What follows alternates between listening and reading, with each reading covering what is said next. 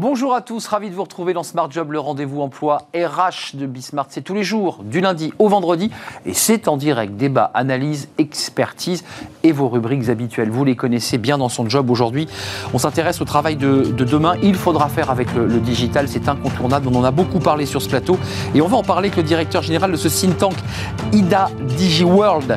Euh, on fera le point avec lui sur ces signaux faibles, justement, et sur eh peut-être les inquiétudes des entreprises en matière de, de digital. Smart Les entretiens annuels et professionnels, ce n'est pas la même chose. On fera le point avec une euh, avocate et on parlera évidemment de l'évaluation des, salariés. On appelle ça le ranking. C'est un mot un peu barbare. La pause café. Alors là, on va se détendre un petit peu. On va prendre nos baskets, on va mettre un short, un t-shirt. On va aller faire du running. Bah oui, le running en entreprise, ça cartonne, ça tombe bien. C'est la journée euh, internationale du running. J'ai pas mis mes baskets, mais vous verrez, Fanny Griesmer a mis les siennes. Le cercle RH, c'est notre débat. Les commerces, les restaurants, les cafés, mais pas seulement, ont réouvert leurs portes. On reviendra évidemment sur l'état des lieux de ces TPE, de ces commerçants, de ces indépendants. Il y a la dette sociale, il y a les soldes. Ils se sont beaucoup battus sur cette question. Quel est l'état économique de, cette, de ce secteur durement touché par le Covid? Et puis pour terminer notre émission, fenêtre sur l'emploi, comment aider les adultes autistes à trouver un, travail? Ils sont près de 400 000 en France. On en parlera avec le président d'une association eh bien, qui travaille justement sur ce sujet, vivre et travailler autrement. Son président sera avec nous et ce sera à la fin de notre émission. Voilà le programme. On se retrouve tout de suite pour bien dans son job.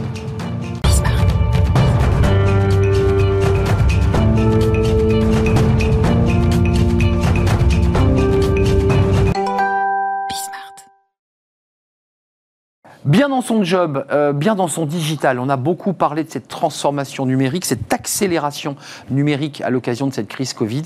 Et on en parle avec Jacques Moulin. Bonjour Jacques. Bonjour. Vous allez bien? Très bien, très bien. Je n'ai pas mes baskets. Hein. Vous n'avez pas mis de baskets? Non, non, vous je allez me le dire. vous faites du running un petit peu? Ah, Un petit peu, oui. Il fait du running. Bon, c'est la journée du running. On va en parler dans quelques instants. Mais avec vous, on va parler euh, parce que vous êtes le directeur général de eDate DigiWorld.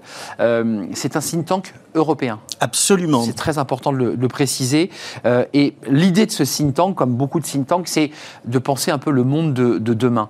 Euh, qu'est-ce quelles sont les, grands, les grandes lignes ou les, les, signaux faibles que vous détectez, je dirais, à, peine sortis de ce Covid?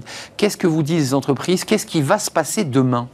Alors en effet, nous sommes un think tank qui nous regroupons, nous avons cette chance de regrouper 80 membres. Nous avons non seulement des industriels, non seulement des acteurs du service, des banques, des assurances, des industries euh, aussi, des télécommunications, de l'informatique, européens. C'est un sujet euh, très important pour nous puisque... Il y a des lois qui se préparent. Hein. Absolument. Et la, et la société post-Covid que nous sommes en train de construire doit s'inscrire dans un cadre européen. Et euh, les signaux faibles, eh bien, ils sont multiples. Déjà, ce que l'on peut constater, c'est que la crise pandémique a été en fait un accélérateur des transformations qui étaient en cours. Évident. C'est une évidence. D'ailleurs, euh, on a pu noter qu'il euh, y avait une importance notamment de l'infrastructure, parce que euh, il n'est pas possible d'assurer une activité économique sans avoir une infrastructure solide. Et on peut se féliciter en France du fait, en effet, que à la fois le travail des opérateurs à travers le New Deal pour résorber des zones blanches, même s'il en reste encore, mais c'est en cours, mmh. à la fois le plan très haut débit qui a permis effectivement de fibrer le territoire. D'ailleurs, à ce sujet, euh, il faut préciser que la France va compter parmi les premiers pays au monde à avoir le territoire fibré, et nous sommes d'ores et déjà le premier pays d'Europe. Donc un avantage très fort pour justement passer à la société post-Covid et à l'industrie 4.0 euh, à laquelle nous attendrons tous pour plus de productivité, plus d'efficacité, plus aussi finalement de compétitivité au niveau international. Petit bémol, hein, il faut quand même préciser, puisqu'on a fait l'émission sur ce plateau et le débat, avec notamment le président euh, euh, de la Corrèze, qui a fait un énorme travail, les zones rurales euh, sont encore assez loin du compte en matière de, de, de fibrage. On est sur des zones métropolitaines très urbaines, il faut le reconnaître. C'est juste encore à l'heure où on parle, si on fait une photo, mais ce n'est pas vrai dans le film. Et le plan très haut débit hein euh, permet, euh, nous assurons, hein, l'observatoire du très haut débit pour le compte d'Infranum, qui regroupe l'ensemble des acteurs qui interviennent justement dans le cadre de ce plan. Eh bien, le plan très haut débit euh, est en train de délivrer ses promesses et nous sommes, nous sommes, en, j'oserais dire, en lien avec le calendrier qui a été fixé. Alors, il existe encore des zones et c'est ah justement une nécessité d'accélérer. Il y a un, un vrai sujet qu'il faut aborder et on voit bien d'ailleurs que la fracture numérique a été sans aucun doute un des marqueurs très très forts des inégalités qui pouvaient exister entre des zones rurales, mais aussi, euh, mais aussi bien sûr des, grandes villes et parfois même certains quartiers de grandes villes. Et des développements économiques qui sont dépendants. Absolument. Parce qu'on a besoin aujourd'hui d'être connecté avec un débit euh, fort. Euh, les entreprises, alors on va parler de, du management parce que tout ça a un impact. il y a un grand débat autour du numérique, de l'intelligence artificielle, de, toute cette technologie qui est là. Hein. C'est pas demain, c'est en ce moment. Elle, elle, tuerait les emplois. Qu'est-ce que vous répondez à ça? Alors c'est vrai qu'il y a des tonnes, une foultitude hein, d'études qui ont été menées euh, au, à l'Economic Forum, World Economic Forum, il a été question effectivement de la création de 122 millions d'emplois, d'une destruction de 75 millions d'emplois. Bon, on peut se battre avec les chiffres.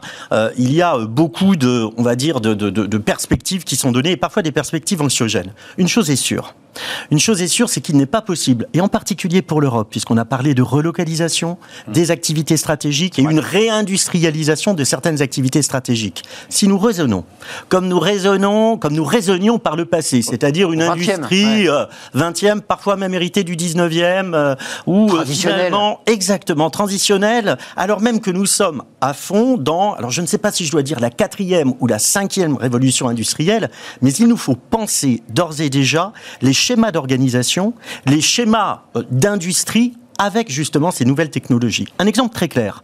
Si l'on prend une industrie automobile, et vous ne m'en voudrez pas, je vais citer la 5G Factory de Mercedes, mm, mm. donc cette usine 5G.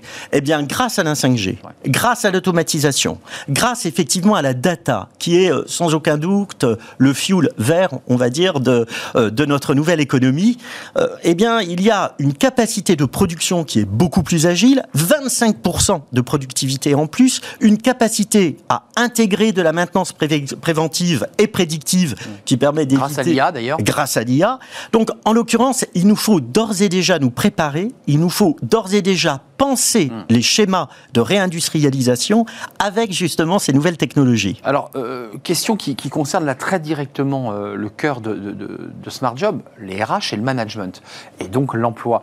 Euh, comment cette transformation, parce que vous travaillez quand même avec des experts et une commission qui s'appelle Future of Work, j'imagine que tout ça vient, comme ça être proposé aux RH, à toutes les entreprises comment elles se positionnent aujourd'hui, les managers, les RH Comment ils s'adaptent à cette transformation numérique? Alors c'est un, vrai enjeu. Il nous a semblé au sein de, notre communauté effectivement nécessaire de, consacrer du temps et aussi de recenser les bonnes pratiques qui avaient pu exister et puis euh, bien évidemment de détecter les signaux faibles. Et, je tiens à remercier Eric Labaille, le, président de l'Institut Polytechnique et de l'École Polytechnique qui mentore euh, cette commission.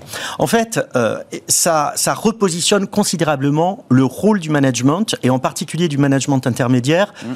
Un manager intermédiaire qui était un petit peu hérité du contremaître et qui venait euh, contrôler, vérifier. Ce n'est plus le cas. Le Lui-même pas forcément connecté d'ailleurs. Lui-même pas forcément euh, connecté. Et on le voit bien, le télétravail a complètement, qui a été une obligation pendant la pandémie, a complètement revisité les pratiques, a complètement obligé à repenser aussi un certain nombre d'aspects organisationnels. Et ce que l'on peut dire quand on parle de Future of Work, c'est qu'en tout état de cause, c'est ni plus ni moins le reflet que des transformations qui sont en cours dans la société.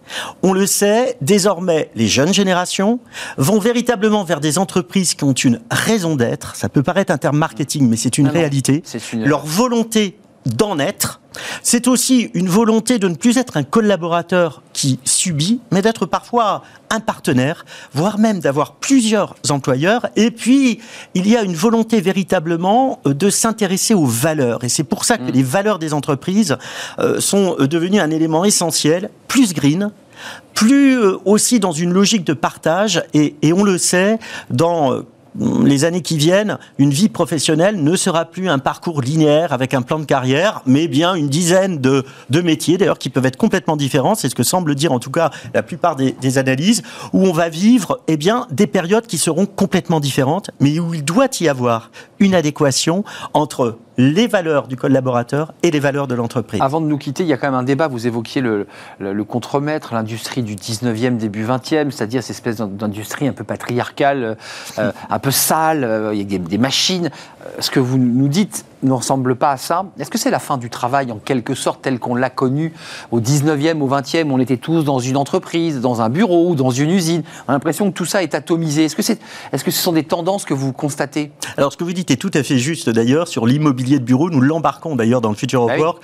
On voit bien que objectivement, le fait de se rendre au travail, de prendre tous le métro, je cite pour les Parisiens principalement, à la Défense, euh, où on se retrouve tous en même temps avec des millions et des millions de, flux dans le métro, on arrive dans un bureau où on travaille seul, très objectivement, ça n'a pas de sens. On voit bien que le, le, devenir du bureau, dans le cadre de ce nouveau travail, c'est un lieu qui sera beaucoup plus justement de, convivialité, qui sera de rencontre, qui sera mmh. de travail collectif. De réunion, de réflexion. De réunion. Et tout comme on a pu dire que le commerce était digital, mais que la marque devenait physique, ce que l'on peut dire effectivement, c'est que le travail sera digital, mais la culture d'entreprise va être portée par justement ces rencontres physiques où j'accueille mes clients, j'accueille mes collaborateurs. Garder l'engagement quand même un petit peu, parce que c'est essentiel. Eh oui, parce que l'entreprise se dit mais comment j'engage, comment je rattache mes collaborateurs à ma marque, à, à l'esprit, au sens?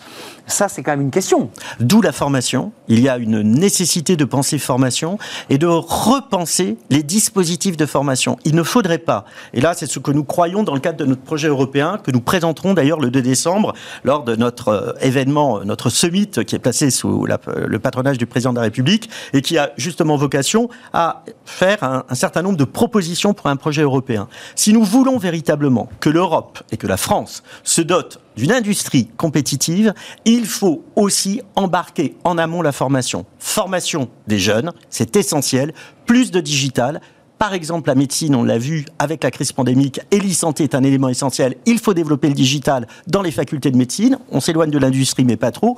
Le deuxième point, former aussi l'ensemble des collaborateurs qui sont dans l'entreprise. Il ne faut pas laisser des personnes au bord du chemin. Il y a donc une nécessité, en fonction du plan stratégique qui doit être repensé avec le digital, eh bien de penser l'accompagnement qui doit être fait en prenant en compte les aspirations des salariés. Jacques Moulin, le temps passe trop vite avec vous. Merci d'être euh, venu sur notre plateau. Directeur général d'e-date, DigiWorld. Il y a un site, il y a des, il y a des rapports, des données qui peuvent être des outils des outils essentiels pour vous, pour le pilotage de vos entreprises. Et puis le Summit en décembre, bah, peut-être que vous viendrez nous, nous en parler. Peut-être de, Summit, ça sera euh, l'hiver prochain, enfin l'hiver de 2021. Merci d'être venu sur notre euh, plateau. On fait du droit. Tiens, le droit, c'est important, ça vous l'observez ah, forcément. Tout ça, tout ça est cadré par le droit. Euh, on en parle tout de suite. On parle du ranking, les évaluations des salariés. Ça, c'est un sujet important. D'ailleurs, à l'aune du télétravail, et de la digitalisation, qui est un autre sujet. On en parle tout de suite, c'est notre rubrique Smart et Réglo, bien entendu.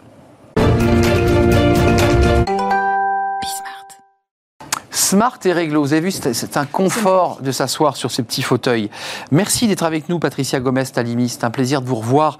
Vous êtes euh, avocate en droit social au cabinet PDGB, euh, spécialiste du droit du travail. On va parler du ranking. Alors, c'est un mot un peu barbare pour, les collaborateurs. Le ranking, c'est euh, l'évaluation des, salariés. Alors, d'abord l'évaluation, pour qu'on soit bien précis sur le plan du droit, il y a deux types d'évaluation. Il y a l'entretien annuel. et puis il y a l'entretien professionnel. C'est pas la même chose. Absolument, Arnaud. Bonjour. Alors, l'entretien professionnel, c'est l'entretien qui est euh, obligatoire après une longue période d'absence euh, pour le salarié. Donc, on fait le point sur son devenir, sur ses ambitions, mais euh, la question n'est pas de l'évaluer. Hmm. Voilà. Donc, en revanche, l'entretien dit d'évaluation est un rendez-vous souvent annuel qui a lieu dans la plupart des entreprises. Euh, donc vous aurez compris que euh, le, chemin est différent. Alors, le Code du travail n'est pas très disert sur cette question de l'entretien annuel. C'est un peu touchy, comme on dit, parce que d'abord, c'est souvent source d'inquiétude pour le collaborateur, hein, qui pousse la porte du DRH ou de son manager. C'est une évaluation. Euh, quel droit de faire l'entreprise en matière d'évaluation et de ranking? Parce que c'est un, peu, un peu complexe, là. Alors, je dirais, je citerai Churchill sur l'évaluation. Ah bah alors. Oui effectivement. Alors, pourquoi Churchill? Parce qu'à un moment donné, il a dit, euh, le génie de l'évaluation, justement, c'est de pouvoir finalement avoir une aptitude à apprécier le hasard, l'inconnu ou les informations conflictuelles. Et là, avec l'évaluation du salarié, on est dans le cœur du sujet, c'est-à-dire l'être humain. Et effectivement, les salariés sont stressés. En revanche, Ils doivent savoir qu'ils ont euh, face à eux un employeur qui peut l'être tout autant. L'employeur a des obligations. Alors qu'on s'entende bien en la matière, l'évaluation n'est pas prévue en tant que telle par le Code du travail. Oui, c'est c'est une création de l'entreprise. Hein. Oui. Alors sauf exception parce qu'il y a des conventions collectives qui obligent à, à tenir des entretiens d'évaluation, mais effectivement, euh, ça relève du pouvoir de direction et de contrôle de l'employeur. Patricia, qu'est-ce que, qu'est-ce que l'employeur, d'abord pour commencer par le début, n'a pas le droit de faire? Alors, il n'a pas le droit de discriminer le salarié. Il n'a pas le droit de ne pas lui communiquer à l'avance les moyens euh, utilisés pour son évaluation, c'est-à-dire les techniques d'évaluation, et il n'aura pas le droit non plus euh, euh, d'obtenir de sa part des informations relevant de sa vie privée. D'accord, ça c'est un point sur Absolument. lequel. Donc ça veut dire que le DRH ou manager, a, normalement, si l'entreprise est un petit peu structurée, euh, en RH, a une grille d'évaluation. qu'elle aura mise en place au préalable avec son, ses représentants du personnel, son CSE. Et le cas échéant, s'il y a un traitement informatisé euh, des informations euh, avec son référent en termes de, de données personnelles pour que tout soit conforme au, au regard justement de la législation. Alors on reviendra sur les recours, parce qu'il y a recours possible de contestation de son évaluation. C'est vrai dans le privé, c'est vrai dans l'administration. On peut, on peut contester, parce que parfois ça a un- une incidence sur les promotions, sur les augmentations de salaire, ça semble évident. Euh, c'est quoi les différents types d'évaluation? En Il y en a plusieurs. hein. Oui. Alors en pratique, ce qui est très à la mode, c'est l'é- l'évaluation dite 360. Hum, C'est vrai qu'on en entend beaucoup parler. Donc on envoie On tourne autour de, de, ouais, la- de l'individu. de l'individu. Donc on envoie à ses collaborateurs euh, des, euh, des demandes, des, finalement des grilles d'évaluation de leur super- du supérieur hiérarchique. Alors euh, le 360 est, est effectivement très pratiqué. On a aussi des tests, ça c'est beaucoup plus classique, des tests dits d'évaluation. Euh, on, pa- on répond à des questions, hein. Absolument. Tac, tac, tac, tac. Et après on a aussi la notion de benchmark, c'est-à-dire que vous êtes évalué euh, au regard des autres. D'accord. Voilà. Là où on commence à, approcher de la ligne rouge, c'est lorsqu'on parle de ranking. C'est ça. Le ranking par quota contraint, ça, c'est drapeau rouge. En ranking, ça veut dire quoi? C'est sur des, des- des- C'est classé. C'est classé. C'est classé par quota. C'est ça. C'est le classement par quota imposé. C'est-à-dire que euh, l'évaluateur, mais vous, vous ne le savez pas, forcément. Vous vous en doutez, mais vous n'en êtes pas certain, vous salariés. Mais euh, en fait, l'évaluateur, il va être contraint dans sa plume, n'est-ce pas, à avoir par exemple trois classements euh, au-delà des attentes. euh, au niveau des attentes ou En sous- dessous. Ah, exactement. Et en fait, on attribue, par exemple, euh, la hiérarchie a dit, bien voilà, sur le premier, vous, vous aurez 10% des salariés que vous allez évaluer qui seront sur le premier, la première case, Ouais. euh, 70% par exemple sur la deuxième case, Non. et sur le dernier, vous en aurez 20%. Donc on ne peut pas se battre à titre individuel. En fait, on est, on est poussé vers une case parce que l'évaluateur a déjà classé les 10% au-dessus. C'est ça. Votre malheureusement, c'est chronique d'une mort annoncée si vous êtes à la fin Oui. finalement. On a perdu quoi Et on a perdu. Et euh, ça, alors, ce, ce type d'évaluation a été sanctionné à, à quelques reprises par les tribunaux qui sont là-dessus extrêmement durs. Ça veut dire qu'il ne sert à rien d'avoir une évaluation individuelle si effectivement on est classé dans une masse et que de fait, bah, on n'a pas le choix. Si effectivement on passe dans les 10 derniers, Ouais. on n'a quasiment aucune chance. Et puis, le, et puis surtout, l'évaluateur n'est pas n'est pas impartial parce qu'il sait qu'il est contraint, il est au contraint de s'auto-censurer. Et le pire, c'est l'autocensure. Hum, c'est The Voice, quoi. C'est-à-dire qu'un tout d'un C'est coup, ça. il faut remplir. euh, C'est The Voice. C'est The Voice, il faut avoir ses cinq candidats et à un moment donné, quand on a les cinq, bah, même si Ça. celui qui passe derrière est très C'est bon, ça. il n'a pas de chance. Euh, On a y sacrifié. on est sacrifié. Euh, quand même, la contestation est importante. On l'a vu dans le public. Le public, c'est assez fréquent, les litiges de, de contestation, d'évaluation, parce que parfois, ça fait monter d'une catégorie, ça permet... euh, là, dans le privé, comment on fait pour contester? C'est compliqué, Alors- ça, c'est très rare. hein. Alors ça arrive, euh, ça arrive notamment euh, lorsqu'on a un contentieux, par exemple, lié à un licenciement pour insuffisance professionnelle, et les entretiens d'évaluation. On sort les entretiens. Ah, on sort les entretiens d'évaluation d'un côté, et de l'autre côté, Oui. effectivement, si le salarié a anticipé le problème au regard de son entretien d'évaluation, il peut à cette époque-là, déclencher alors un précontentieux, voire un contentieux, en demandant à l'employeur de réviser sa note. Hum. C'est-à-dire concrètement, pour donner un conseil pratico-pratique, euh, on signe, on signe pas la feuille? On dit, voilà, parce qu'à la fin, il faut la signer quand même, cette évaluation. Alors, euh, qu'on s'entende bien, ce n'est pas parce que vous signez que vous approuvez. Donc, Donc, si vous signez... on peut si dire, vous avez signé. D'abord, vous avez une case, forcément. Euh, Très souvent, vous avez une Observation. case, observation. Mm. Et puis sinon, vous faites un document euh, à côté, le cas échéant, pour faire part de votre opinion. Euh, et je dirais quand même quelque chose sur le sujet, c'est que les contentieux liés à l'évaluation sont, comme vous l'avez très justement euh, remarqué, Arnaud, extrêmement rares. Mm. Pourquoi? Parce que l'évaluateur sait qu'il sera aussi évalué. Donc, je vous parlais du phénomène de l'autocensure. Et souvent, on constate une autocensure et les évaluations ne reflètent pas forcément La réalité, en fait. La réalité. Ouais, il y a une sorte de non-dit Ouais. euh, qui n'est pas. D'implicite. Il y, a, il y a de l'implicite sous Oui, l'évaluation. c'est ça. Et chacun, finalement, est dans un deal euh, au moment Un de d'écrire. consensus. C'est ça. Parce Est-ce qu'il faut le- rédiger. Est-ce que les consensus ne sont pas fondés sur les, justement le non-dit? C'est vrai, c'est vrai. Parce qu'il y a toute l'oralité de l'entretien et d'évaluation, puis ensuite il y a la réalité quand il faut rédiger, Oui. qui est souvent une corvée pour le manager d'ailleurs, qui sait jamais trop. Alors trop maintenant, avec euh, l'informatique, comme le disait votre précédent invité, euh, ça va simplifier les choses. Ça, oui, ça va même les durcir. Merci Patricia Je vous en Gomez prie. Talimi, avocate en droit social et du travail. On a appris beaucoup de choses au cabinet PDGB, je l'ai bien dit. PDGB, absolument. Oui, je l'ai bien dit. Non, mais- Mer- Merci Ben voilà. Excellente journée. C'était un plaisir, Patricia. Restez avec moi. On va- on va faire un peu de running. Je ne sais pas si vous pratiquez ce, ce sport. En tout cas, ça se fait beaucoup en entreprise. C'est du corporate. Ça fait du bien. Ça resserre les liens. On en parle avec Fanny Gressmer. Elle a mis ses baskets.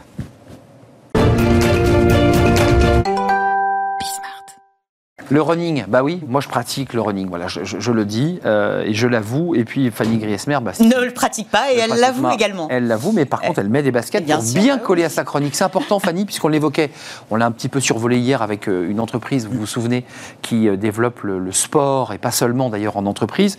Euh, c'est la journée nationale ou internationale? International. Ah, international. International, Bah, madame. Bien sûr. Alors, que- Attention. pour- pourquoi ce choix d'en faire une journée? Et pourquoi c'est si important ce, ce sport ou cette activité? Parce que ça fait du bien. Alors oui, des fois, souvent, euh, on a parfois du mal, hein, effectivement, à, à trouver la motivation pour sortir euh, courir. Et pourtant, effectivement, les bienfaits du running sont nombreux pour votre santé, mais aussi pour votre travail. Alors, pourquoi ne pas partager quelques foulées avec vos collègues? Pourquoi pas? Vous allez enfiler vos baskets, Arnaud. Hein C'est parti. J'ai mis, On y va. j'ai mis mes bottines ce matin, je suis désolé. Ça a le vent en poupe. Et courir loin derrière moi. Moi, ce que je trouve intéressant de cette activité, c'est qu'il y a une quinzaine d'années, c'est vrai qu'il y avait très peu de collègues qui sortaient euh, prendre leur basket entre midi et deux. Puis j'ai vu dans des chaînes de télé des gens qui partaient Effectivement. en groupe. Pourquoi ça cartonne et, et les Français, de plus en plus, se mettent au running. Certains courent le dimanche matin pour se maintenir en forme, euh, pour préparer une course aussi parfois, ou juste pour le plaisir. hein. Les Français sont de plus en plus nombreux à pratiquer la course à pied. D'après un sondage Odoxa mené en 2019, ils sont 33% tout de même à pratiquer le running. Ça fait un Français sur trois et 8% au moins une fois par semaine. Et rien ne semble arrêter l'ascension du running. Pas même les restrictions sanitaires. hein. Depuis un peu plus d'un an, la course à pied a fait de nouveaux adeptes. Pendant le premier puis le second confinement, jamais les Français n'avaient autant sorti leur basket. 1,4 million de coureurs supplémentaires pendant les périodes de confinement, selon une étude menée par Sport Heroes. C'est une start-up créatrice de challenges sportifs. Alors courir pendant cette mise sous cloche a été l'occasion pour beaucoup, y compris les néophytes, hein, de sortir, se défouler, faire du sport, évacuer le stress et profiter aussi d'un petit espace de liberté, dans la limite bien sûr d'une heure, hein, vous vous en souvenez, euh, et d'un rayon d'un kilomètre. Pas toujours respecté. Euh, Pas toujours respecté, En entreprise, ça cartonne. Et oui, Eh oui, le cartonne. phénomène euh, de, de mode a conquis les entreprises.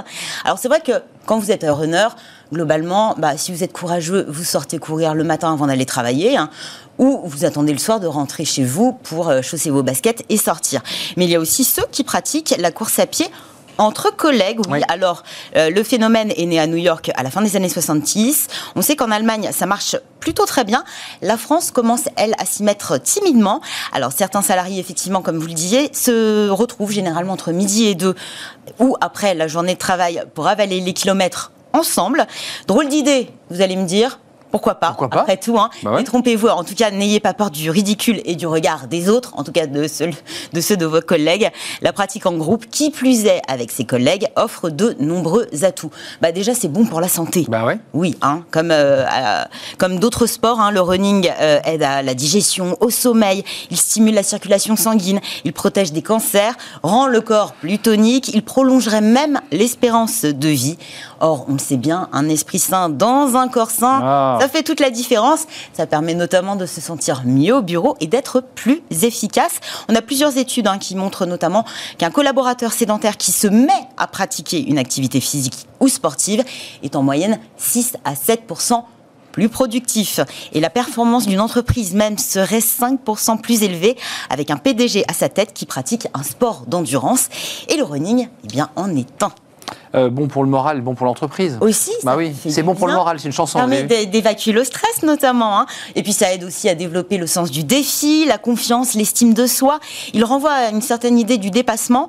euh, car avant de faire du bien, bah, courir, généralement ça fait un petit peu mal. En tout cas, c'est c'est mon cas en tout cas. Euh, des douleurs musculaires, les poumons qui brûlent, la sensation d'être parfois un petit peu au bord du malaise. hein.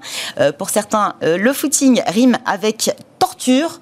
C'est mon cas, euh, jusqu'au second souffle, hein, cela dit, et le grand plaisir éprouvé une fois la course terminée, avec en prime la fierté d'avoir accompli cet exploit. Donc ça fait vraiment du bien. Et puis courir avec ses collègues, bah, ça fait du bien aussi parce qu'elle fédère, elle motive, elle crée un groupe, elle donne aussi un objectif commun à relever. On le sait très bien, l'union fait la force. Ça aussi euh, vous entraîne hein, dans votre course. Et on parle boulot aussi hein, pendant Et les puis on parle Bah boulot, ouais. c'est euh, c'est le là pour le coup c'est le pendant euh, sportif hein, de Mmh, la pause de café euh, et de la clope aussi. Euh, ça permet de créer euh, bah, de l'émulation, des synergies, des liens informels très importants pour la vie professionnelle. Et puis bah, n'oublions pas que le sport, même euh, parallèle au bureau, bah, ça reste une compétition, une compétition envers soi-même, mais aussi envers les autres. Et finalement, bah, cette rivalité euh, peut-être un petit peu plus stimulante hein, si vous courez euh, à côté de votre boss euh, ou de votre pire collègue. Parce que si vous le dépassez, si vous gagnez, euh, voilà. Non, puis, puis, il peut y avoir un côté bien-être, détente, Ah, où on s'apporte mutuellement des conseils pratiques. C'est quoi l'intérêt pour l'entreprise au final? Alors, euh, l'intérêt, il est très simple. Des collaborateurs en bonne santé, c'est un taux d'absentéisme moindre, Eh oui. plus bas. Et puis des collaborateurs qui pratiquent une activité conjointe en dehors du cadre, en tout cas des locaux et du bureau, c'est l'assurance aussi d'une meilleure ambiance, d'un meilleur esprit d'équipe. Donc, elle a tout à y gagner. En plus, globalement, vous avez besoin de quoi? D'une paire de baskets. Mmh. Bon, euh, évitez le jean comme moi aujourd'hui, mais un short. Peut-être un vestiaire, une douche dans les locaux, Ouais. c'est quand même mieux. Ah oui, ça, ça Et puis sinon, bah, c'est il y a vital. ces, euh, ces- oui, pour le confort de tous. Et sinon, il y a ces fameuses courses euh, spéciales entreprises qui, euh, qui, qui ont vu le jour il y a un peu moins de 10 ans. hein. Parmi elles, Run at Work ou encore B2Run.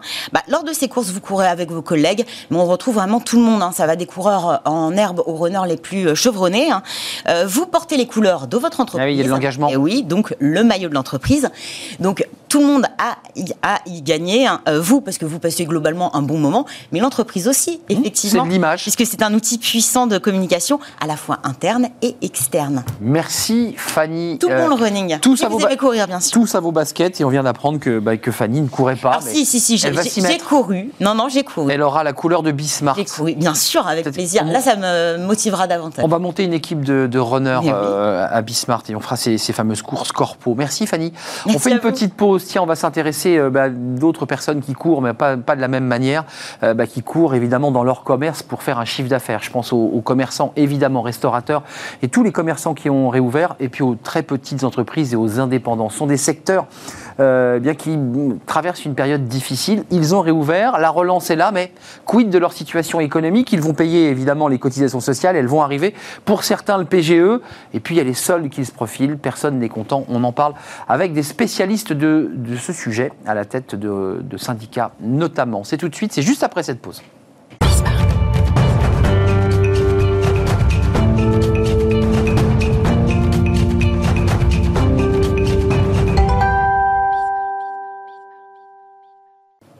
Le cercle RH, notre débat, pour faire un, point, une photographie de la situation, à la fois des commerces, des indépendants, des TPE, tout ça se mélange, se chevauche. C'est pas tout à fait la même chose. Certains sont des indépendants qui travaillent chez eux. Beaucoup de TPE sont aussi des commerces euh, qui ont repris. Euh, alors il y avait vraiment le sourire. Je pense aux restaurateurs, je pense aux cafetiers qui ont remis des tables et qui ont vu des clients. Évidemment, tout ça sont des bonnes nouvelles. Il y a des chiffres euh, économiques annoncés par Bruno Le Maire qui indiquent qu'il y a une, reprise de la consommation. Les, les Français voulaient vous les consommez. Et puis quand on regarde les chiffres de plus près, c'est peut-être un peu plus complexe. On va faire le point aujourd'hui avec euh, bah, des spécialistes. Euh, d'abord Muriel Bourreau, merci de revenir sur notre plateau. Présidente de la CMA, la Chambre des métiers de l'artisanat du 93. Vous êtes vous-même commerçante, vous êtes euh, une, esthéticienne, c'est cela. Et puis vous êtes vice-présidente de la Fédération française des associations de commerçants. On fera un point précis parce que bah, c'est un peu en demi-teinte, pour le dire euh, simplement. Marc Sanchez, merci d'être avec nous. Vous êtes secrétaire général du syndicat des indépendants et des TPE. Vous êtes d'accord tous les deux, vous vous chevauchez euh, en tout bien, tout honneur, bien entendu. Bien sûr, oui. Euh, il y a des activités communes parmi ah les indépendants. On a, beaucoup de commerçants, d'artisans, effectivement, de professionnels indépendants, micro-entrepreneurs, etc., etc. Oui, tout à fait. D'abord, un mot sur l'état d'esprit. On va revenir sur les chiffres, parce qu'il y a des chiffres que vous présentez qui sont assez alarmants. Mais quand on prend la température, ce que vous faites, téléphone, visio, on se déplace, alors comment ça se passe, t'es content? C'est quoi l'état d'esprit, Muriel Bourreau et puis, et puis Marc Sanchez Qu'est-ce qu'ils vous disent, vos, vos collègues Effectivement, l'état d'esprit, c'est qu'on avait besoin d'ouvrir, euh, ne serait-ce psychologiquement. Euh, ouvrir un commerce, c'est important. On a fait le choix d'être là pour notre clientèle et de pouvoir les accueillir dans un, dans un univers euh, plutôt un peu serein, où tout se passe bien. Et, et là, la difficulté, c'est que le chiffre n'est pas là en fait, hein, euh, suivant. Alors là, je parle surtout Paris et la région parisienne. Il faut arrêter de penser que le chiffre n'est pas là. Le chiffre n'est pas là du tout.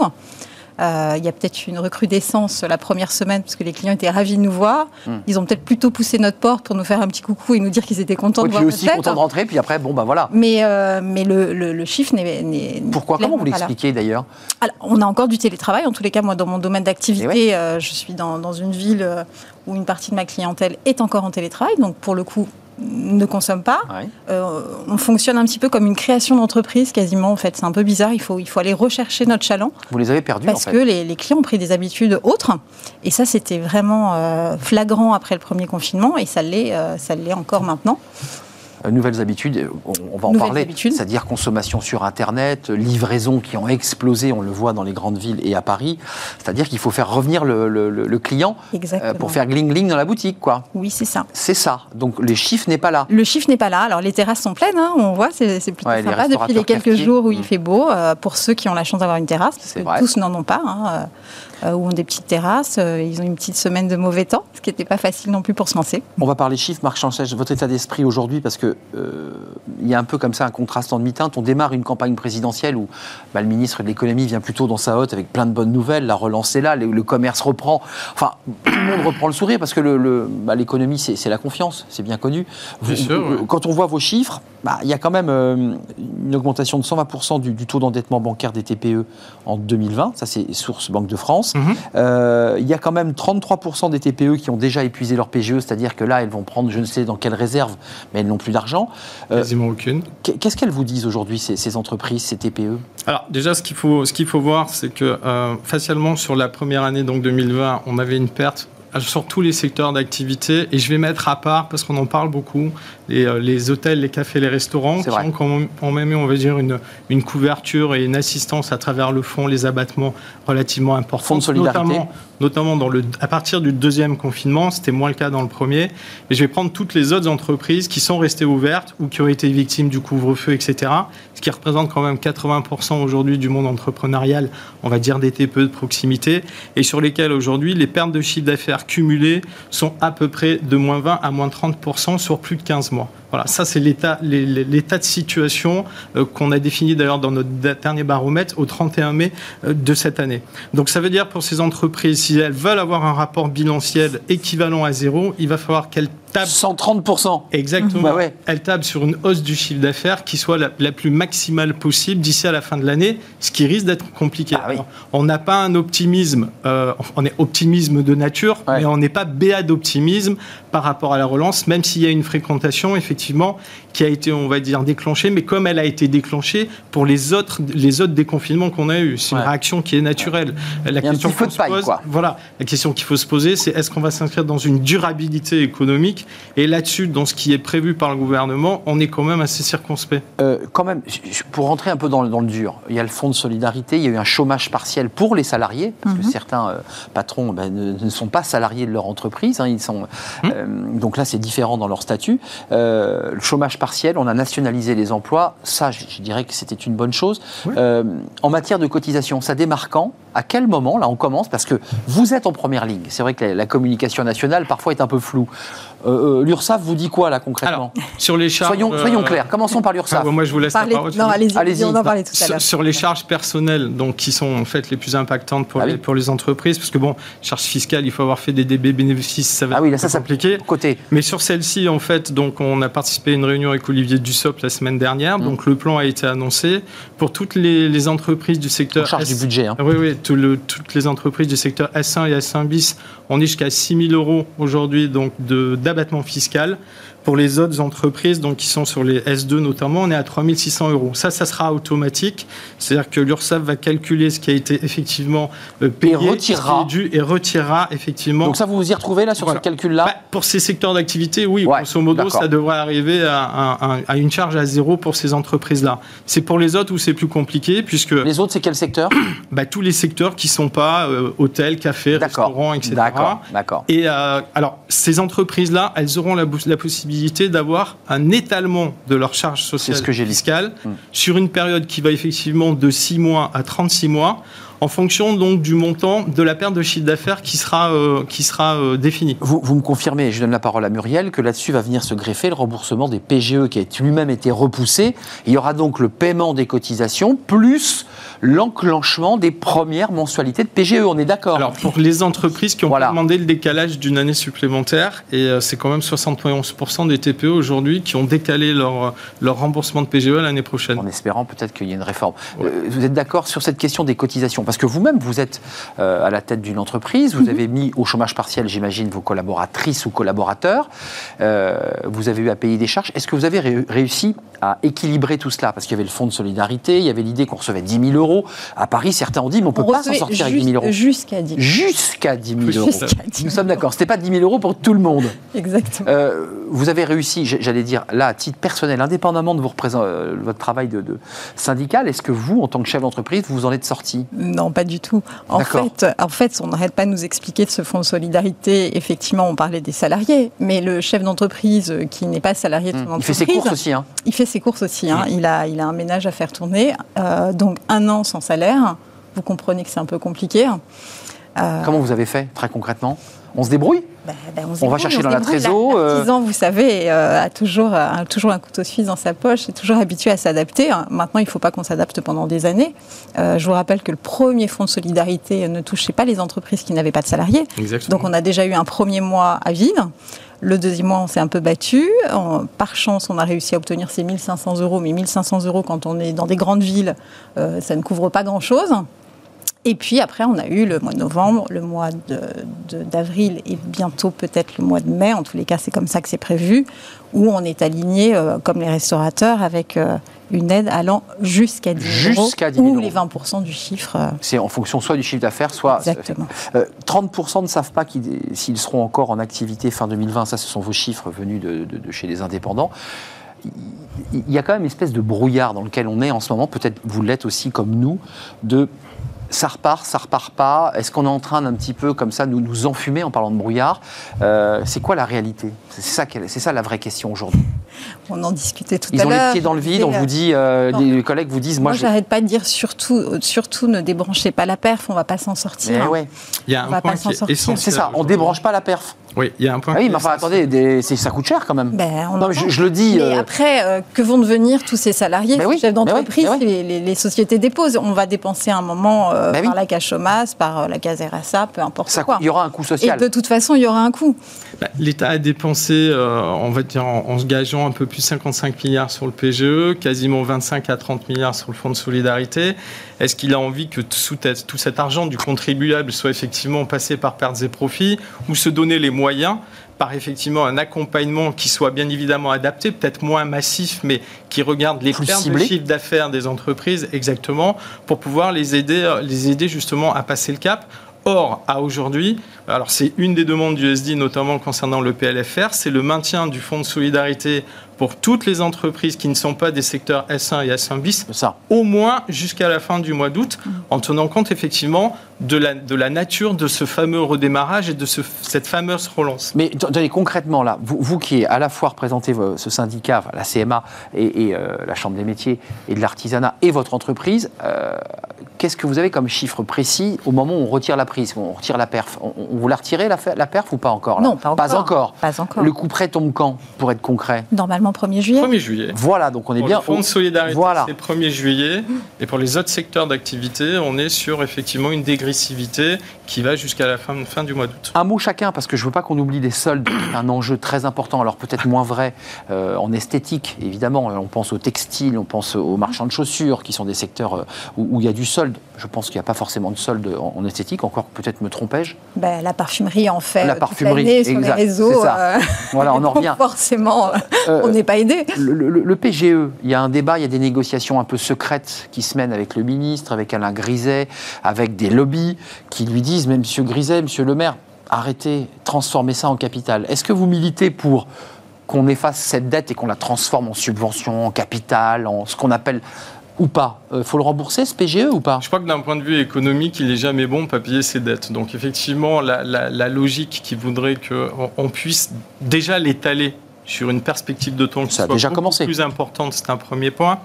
Et la deuxième, c'est de faire en sorte que la dette Covid, qui est constituée à 80% justement par ce PGE, puisse faire l'objet d'un- cantonnement bilanciel, c'est-à-dire qu'elle n'affecte pas en direct les résultats de l'entreprise, ce qui lui permettra d'ailleurs par, par la suite d'avoir des, des notes, notamment Banque de France, qui ne soient pas grévées sur une activité qu'elles n'ont pas subie. On sépare la dette, le comptable dit ça, c'est de la dette Covid, directement imputée par le Covid. Exactement. Qui peut d'ailleurs par, par la suite se transformer en fonction de l'évolution économique en fonds propres, comme ça a été le cas d'ailleurs où ça a été proposé par différents économistes. C'est proposé. Euh, vous êtes d'accord avec cette, cette idée? Est-ce que, est que vous avez contracté un PGE d'abord? Oui. Vous avez contracté un PGE. Donc ça veut dire que là, vous aussi, avec votre comptable, vous, vous- première, première mensualité, vous savez quand c'est? Normalement, c'est début juillet. Donc, Toujours au moment, début au moment où nous débranche. Donc, pour Donc la femme, je sais pas on est bien d'accord que la, la perf se retire au moment où il faut entamer les versements de cotisation URSAF et commencer à payer le PGE. Qu'est-ce que vous dites, vous, côté CMA, euh, Chambre des artisans, Chambre des métiers? Écoutez, pour l'instant, on n'a pas de casse encore. Il y a de la négo? Il y a de la discussion? Non, pas du tout. Les, les- les artisans, en fait, euh, sont, sont des gens qui ont assez peu demandé d'aide ou l'ont demandé tardivement. Et du coup, je pense qu'on aura beaucoup de fermetures. Euh, on a eu 8% d'augmentation de création d'entreprises dans le 93, artisanale. Artisanale Euh, on s'attend, effectivement, tout à l'heure, on parlait de 30%, on est à peu près dans les mêmes chiffres d'ici la fin de l'année, euh, de- d'entreprises qui peuvent disparaître. qui Ouais. peuvent disparaître. Donc ça veut dire en emploi induit, pour être très concret, là, ce sont une entreprise, euh, un intitulé juridique, derrière, c'est combien de salariés là? Ouais, ça- Potentiel. Ça, peut- ça peut être. Je vais, je reprendre les chiffres de Bruno Le Maire. 10% d'entreprises déclarées hier, notamment dans l'annonce du fameux plan euh, Oui. sur les, les difficultés des entreprises en sortie de crise. 10% des entreprises seront dans une situation délicate d'un point de vue financier d'ici, on va dire, au mois de septembre. 10%, il y a 2 100 000 entreprises et à peu près un million d'indépendants. Ça fait 300 000 entreprises, c'est ce chiffre-là qu'il faut mettre en avant. Ça fait 300 000 entreprises aujourd'hui qui sont en difficulté et qui ont à peu près entre 1 et 2 ou 3 salariés. Donc le compte, il est rapidement fait. Effectivement, la Ça fait problématique. 600 000, 700 000 emplois. Exactement, mais ce chiffre-là, il a été mis en avant par Bercy il y a encore, en- encore au début C'est de c'est cette année. vertigineux quand même, hein, 700 000 emplois. Le de- problème, c'est qu'on est dans une logique où on va, on, on- on va essayer d'étaler finalement euh, les difficultés de ces Et entreprises qu'elle n'arrive pas, de évidemment. manière effectivement à ce que ça soit pas massif. Mais il faut pas se voiler la face. Il ne faut pas se voiler la face, c'est assez on va inquiétant. aussi avoir des centres-villes qui vont fermer les rideaux, Ouais. des, villes mortes. euh, enfin, Ce qui était déjà, de, de vous à moi, une grosse problématique avant déjà, Covid. en- avant, Je pense à Nevers, on a parlé de. Vierzon, on a parlé de ces villes. On parle des grandes villes comme Paris avec l'absence des tourismes. C'est incroyable de se promener dans les rues parisiennes et de voir le nombre de locaux commerciaux qui Ah sont oui. déjà Ah oui. fermés. C'est Bah, effrayant. a Mais en fait, c'est une sorte de, de- de mort à bas bruit. Enfin, Est-ce que vous avez ce sentiment-là C'est-à-dire que ce sont des, bah, des, des fonds individuels qui ferment, on n'arrive pas vraiment à les évaluer. Euh, Qu'est-ce que concrètement vous demandez? Parce qu'il y a un débat sur les soldes, j'aimerais qu'on l'ait avant de se quitter. Il y a eu, vous avez poussé, parce Ah que oui. c'était une logique intéressante, vous dites, la grande distribution, elle travaille sur le volume. Exactement. Vous, vous travaillez sur des marges. L'idée, pour le faire simple, c'est que vous vouliez vendre, c'était assez logique, jusqu'au 15 juillet, les produits à 100% de leur prix. Mhm. et, et vous n'avez pas gagné. Mais non. Non. Et non, les, grands, les, les gros ont été plus forts que nous. C'est ça. fois. Et le gouvernement a arbitré en faveur de Bah, plutôt de la grande distrib. Dans les discussions qu'on avait avec, euh, avec le cabinet d'Alain Griset, on était très confiants justement sur la date du 10 et 15. Bah oui. Et apparemment, ce qui s'est passé, c'est que c'est Bruno Le Maire qui a fait l'arbitrage, puisque c'est lui qui a annoncé la nouvelle. C'est exact. Euh, alors que ça aurait peut-être dû être Alain Griset, puisque c'est son domaine de compétence. Et ensuite, Alain Griset. l'a Même artisan, il faut le préciser. Oui, en plus. Bah non, mais il faut. faut- Donc, voilà. euh, euh, si vous voulez, ça reste quand même assez problématique. Vous l'avez défini tout à l'heure. en- nos entreprises arrivent à réaliser du revenu sur la marge et pas sur le volume. Bah bah oui. Alors, ça fait quand même deux ou trois pour tous les secteurs de l'habillement, de l'équipement de la personne, deux ou trois stocks qu'on continue à qu'on continue à supporter et qu'il est difficile à écouler malgré l'aide qui a été proposée euh, Oui, par le gouvernement des le- 8 000 euros. Sur Oui, les stocks divers qui n'ont pas pu être écoulés. Euh, Excusez-moi de vous la poser abruptement cette question, mais euh, votre avenir, euh, le vôtre, le vôtre, mais aussi des secteurs que vous représentez. Est-ce qu'on est en- dans un bouleversement euh, dont on ne perçoit pas encore l'importance? Ou est-ce que vous dites, je suis très optimiste, on a toujours été résilient et on va s'en sortir? Alors moi, je suis plutôt de nature optimiste en Hmm. général. J'étais sûr de Euh, votre réponse. Mais, euh, mais c'est évident que ça a bouleversé le, la manière euh, de consommer de, des- du public en général. Juste Internet, parce que vous avez vu au début de l'émission, peut-être que vous n'étiez pas là, mais on avait un, think tank européen qui, qui analyse les bas bruits qui nous disait sur ce plateau avec passion, la transformation numérique, elle est là, elle est partout, l'entreprise, le commerce, tout ça grâce à la fibre, grâce à la cinquième révolution numérique. Vous, vous l'apportez, vous, vous l'avez ce discours-là aussi, Marc Sanchez, Ben, ou pas Parce qu'il y a comme ça un, un débat un peu à, à deux cliquets sur cette question. Mais justement, moi j'étais venue sur votre plateau pour parler du débat numérique Bah, il y a quelques mois. bah oui, et je vous disais, bah oui. euh, je vous rappelle qu'on est des commerçants et on n'est pas des banques. Mais on oui. est là pour accueillir nos clients Bah oui. et pas faire du click and Du physique. L'objectif. C'est ce qu'on attend. L'objectif du commerce de proximité, c'est la proximité. C'est-à-dire est effectivement le lien social avec les gens, pas, le, pas la dissociation euh, immatérielle euh, Non mais pu découler la grosse produit. machine du data, la grosse machine des GAFA, sont-ils doucement mais sûrement en train de tuer les commerces? Bah, Aujourd'hui, je vous dirais que dans la logique, c'est 20% à peu près euh, du, du commerce euh, global, donc c'est pas quelque chose de très important. Par contre, ce qui est, ce qui est ennuyeux, c'est les pratiques. Euh, qui sont à peu près d'ailleurs les mêmes pratiques, le même modèle de pratique que- qu'à la grande distribution, notamment par des promotions un petit peu sauvages, un petit peu n'importe quand, qui sont difficiles d'ailleurs à paramétrer et sur lesquels les, les- les- les entreprises de proximité n'arrivent pas à lutter. Parce que euh, vous- je parlais tout à l'heure, et à- juste titre, nous on travaille sur une marge, pas sur du volume. Ils achètent en volume. Donc voilà, donc euh, partant de ce débat-là, ce qu'il faut savoir, c'est quel sort le gouvernement veut donner à nos entreprises de proximité. Et je crois qu'on est proche des prochaines élections présidentielles. Non, sans blague. Et, et- et- et je pense, et j'en suis même persuadé, que ça va être un vrai débat, en tout cas sur les TPE, un débat de fond qu'il faudra avoir. Le président de la République est dans le Lot, hein, fait sa première sortie justement pour Mhm. reprendre le pouls du terrain. Bah, il va peut-être avoir des artisans qui vont aller lui, lui Qui parler. profite de bien écouter. Alors. Vous imaginiez, vous, vous, vous- vous imaginez encore dans 10 ans Muriel Bourreau euh, à la tête de votre entreprise, où vous- vous êtes en train, comme beaucoup, de se dire je vais passer à autre chose parce que, parce que ce secteur de l'artisanat, du commerce de proximité est en difficulté, ou vous dites moi j'y crois toujours Non, j'y crois toujours parce que du coup, on est en train de. On va avoir les clientes qui vont revenir à nous parce qu'il y a un moment, elles vont se dire euh, c'est bien le click and collect ou le call and collect ou peu importe comment. Euh, je fais encore un métier où les gens ont besoin de Oui, venir nous. oui, de oui. venir- L'esthé- de venir L'esthétique vers ne se nous. fait pas en visio, on est d'accord. Pas encore. On est d'accord. Pas encore, euh, malgré que, euh, en tous les cas, ça va être tout, tout ce qui est la partie vente qui va se faire à l'extérieur. Et c'est quand même là-dessus qu'on fait un peu nos marges. Et puis peut-être que la cliente va revenir vers nous pour avoir le conseil qui va avec. Avant les nous vacances, avant l'été. Avant l'été, on y est presque là, dans Ouais. quelques jours. En tout cas, on- avant de nous quitter, il y a quand même une certaine inquiétude des consommateurs qui sont un peu dans l'hésitation, puisqu'on commence à nous reparler d'une quatrième vague automnale, enfin, c'est-à-dire une espèce d'angoisse, qui cette épée de Damoclès au-dessus de nos têtes qui freine peut-être la consommation. Bah, il suffit de regarder euh, le trésor de guerre, euh, qui est, je crois, de 160 milliards L'épargne. aujourd'hui, Bah oui. voilà, qui, Qui dort. stocké, voilà, qui dort. Et euh, effectivement, vous le parliez tout à l'heure, aujourd'hui, sur les, euh, sur les indépendants de manière générale, on est à euh, moins 20, moins 30, moins 40, moins 60% de, de, de dirigeants qui ne se payent pas depuis un an. C'est ça, c'est la réalité. Voilà. Ce qui peut-être été la vôtre d'ailleurs, en allant chercher sur la trésor propre euh, ou sur le- les revenus du, du conjoint, parce que souvent euh, c'est comme ça que les choses s'équilibrent. Oui, Voilà. puis nous, on a une vision un peu dans le 93 qui est 40% de nos entreprises sont, sont, euh, sont des personnes qui sont effectivement pas salariées de leur entreprise. Et puis, dans ces entreprises, 22% sont des femmes qui sont souvent monoparentales. Exact. Merci d'être venu nous éclairer. On retire la prise peut-être euh, au 1er juillet. Non, on va à- se battre pour qu'on la laisse. Voilà, parce qu'il reste des incertitudes et je sais que vous êtes euh, Mhm. dans la salle des machines.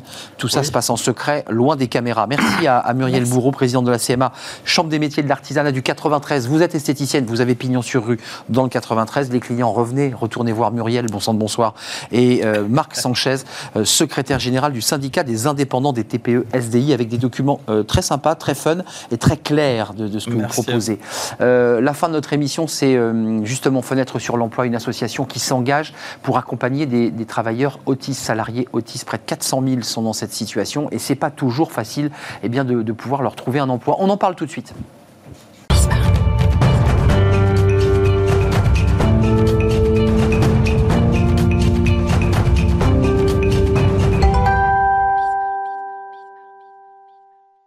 Fenêtre sur l'emploi. Euh, je l'évoquais au début de notre émission, euh, les adultes autistes. On parle beaucoup des, jeunes, des enfants, mais, mais ceux qui sont devenus adultes euh, ont besoin, et cherchent un emploi. C'est pas toujours simple, d'ailleurs, de pouvoir trouver sa place lorsqu'on est atteint d'autisme. Il y a plusieurs formes d'autisme. On va en parler avec Jean-François Dufresne. Bonjour Jean-François. C'est un, plaisir de vous accueillir sur le plateau. Vous êtes euh, le créateur de l'association Vivre et Travailler Autrement. J'aimerais vous présenter. Vous avez été le directeur général d'une entreprise bien connue, Andros. Oui, c'est exact. Non, mais c'est exact. On a réalisé plusieurs émissions, notamment avec la, la- la ministre en charge de- des personnes handicapées, euh, Madame Cluzel, et euh, on, on- on évoquait ce sujet. On, on- on s'engage sur ces sujets parce qu'on est soi-même concerné, ce qui est votre cas. Ce qui est absolument mon cas. Vous avez compris cette réalité parce que vous étiez confronté à ces situations. Absolument. Euh, et, et là, vous décidez de vous engager. Et là, on décide, on décide pas de s'engager, on décide de trouver des solutions. Concrètes. Parce qu'on n'en trouve pas. Et donc, comme on n'en trouve pas, on, on les crée. Et donc, c'est une, une démarche assez entrepreneuriale, quelque part. C'est ça, ce que je veux dire, c'est le chef d'entreprise. Il faut être pragmatique. Il faut être Il a- pragmatique, il faut faire. le, le diagnostic, la situation aujourd'hui, je disais, c'est 400 000 euh, personnes, adultes environ. Environ, vous n'avez pas tort. Il y a 700 000 adultes. Il y a 700 000 autistes en France. Il y a environ 450 000 adultes en âge de travailler. La mission de votre association, euh, Vivre et Travailler Autrement, c'est quoi? Vous partez d'un constat qu'il y a une difficulté pour réussir à trouver un, un emploi à ces, à ces personnes? Bah, le taux d'emploi des personnes autistes en France, toutes catégories d'autisme Oui, est, est- est proche de 5%. C'est ce qu'on considère, si tant est que ces chiffres veuillent dire quelque chose. À peine 20 000 adultes autistes travaillent. Voilà, Sur ces- sur voilà, ces- voilà, c'est très c'est très compliqué. C'est très peu. Et quand il s'agit d'adultes autistes dits sévères, c'est-à-dire pour la plupart non-verbaux, sans, avec déficience inte- intellectuelle, il est parfaitement évident que ce taux frôle les, frôle les 0%. Donc, ils n'ont aucune chance de trouver un boulot. Euh, votre action, est évidemment de mettre en relation une offre et une demande, de convaincre les entreprises. Vous avez fait un webinar le 30 avril, le 30 avril dernier, justement euh, sur la question de la performance de l'entreprise et de l'autisme. Vous associez performance et autisme? Je ne pense pas qu'on réglera le problème de l'inclusion en général dans notre société sans en regarder le caractère économique. Le chef d'entreprise s'exprime. C'est le chef d'entreprise qui s'exprime. Euh, euh, on ne peut pas continuer à mettre des tombereaux d'argent pour euh, rendre les, mettre les gens dans des, dans des situations qui sont pas respectables. Donc, Moi, je pense qu'il faut aller vers une société inclusive et inclure les, les, les personnes autistes au milieu de la société. Nous la société. Dans la société. Dans la société, bien sûr. Au même titre que euh, nos ancêtres euh, incluaient les idiots du village dans la vie du village. Ils étaient dans le village. Ils étaient dans le village. Acceptés dans leur... Euh, avec un rôle. Mm. Donc je pense qu'il faut retourner vers cette situation-là, plutôt que d'aller dans une situation de surprotection, où effectivement on leur enlève la vie quelque part, hmm. puisqu'ils ne font plus rien. Hmm. La, liberté et l'autonomie. La, liberté et l'autonomie. Donc, ce qu'il faut, c'est créer des écoles de l'autonomie.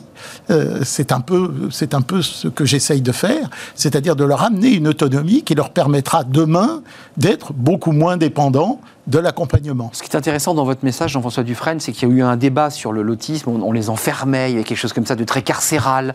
Euh, on, les coupait du monde. Et on s'est aperçu à, à, travers des études et puis d'un travail de terrain qu'en fait, l'autisme pouvait s'épanouir, pouvait progresser. C'est important de l'entendre pour ceux qui nous regardent. C'est essentiel. Ils peuvent et ils progressent de façon incroyable dans un système comme celui qu'on a développé. Ça veut dire que ça marche. Ça, veut dire que votre association accompagne des adultes, jeunes adultes ou adultes autistes. J'imagine qu'ensuite vous en faites un suivi, vous les accompagnez. Il y a un travail de, très fin. Euh, Qu'est-ce que vous dit l'entreprise lorsqu'elle elle, elle, s'est ouverte à cette question? Ah ben, L'entreprise, elle est satisfaite à des niveaux incroyables. Les adultes autistes s'avèrent être sévères, c'est-à-dire non verbaux, ceux, ceux qui font peur. Oui, pas les aspergers, pas les surdoués. Pas, les, surdoués, pas les hauts potentiels. Pas les hauts potentiels, c'est ça. Voilà, donc euh, euh, on s'aperçoit que ce sont des travailleurs remarquables. Dans bien des cas, leur productivité, et là je parle en chef d'entreprise, hein, en industriel, leur productivité est supérieure à celle des personnes qui ne sont pas autistes. Et deuxièmement, il crée une ambiance absolument formidable. C'est-à-dire que l'accueil par l'entreprise est absolument formidable. Et, c'est ce qu'on a observé partout où on l'a fait. C'est-à-dire que les gens se mobilisent naturellement de façon extraordinaire. Hum, ça crée ils arrivent, une rencontre. Ils arrivent en chantant. Et ça, quand vous, vous arrivez le matin triste et que vous savez pas, ça vous fout un coup de pied. On regarde la vie différemment, en effet. On regarde la vie se positionne différemment. Absolument. Nos petits soucis euh, ne sont peut-être rien aux côtés de, ce que vit ce, garçon, cette femme. Et donc on relativise peut-être ces, difficultés. C'est ça aussi. C'est ce qui me fait dire que mon fils a été. Euh, bien sûr, j'aurais préféré qu'il soit pas autiste. Euh, il travaille aujourd'hui? Il travaille aujourd'hui, bien sûr. bien sûr, j'aurais préféré qu'il soit pas autiste. Mais en ce qui me concerne, c'est la plus belle chose qui me soit arrivée dans ma vie. Incroyable. Parce que vous avez, vous, êtes transformé, vous aussi. que je me suis transformé. il m'a obligé à me transformer. Il m'a obligé à regarder les choses avec un œil différent. Hmm. Et à regarder la vie différemment. Et à regarder la vie différemment. et à être certain que la vie avait un sens.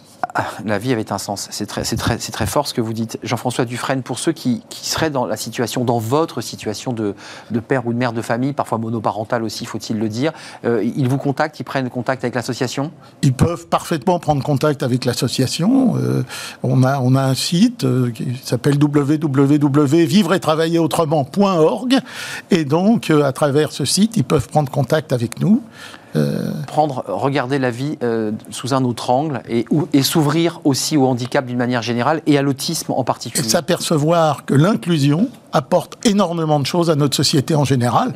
tant en termes d'efficacité qu'en termes de, changement, de lien. On regarde les autres différemment. Hmm, on regarde les autres différemment. Merci, c'est un grand plaisir de vous accueillir.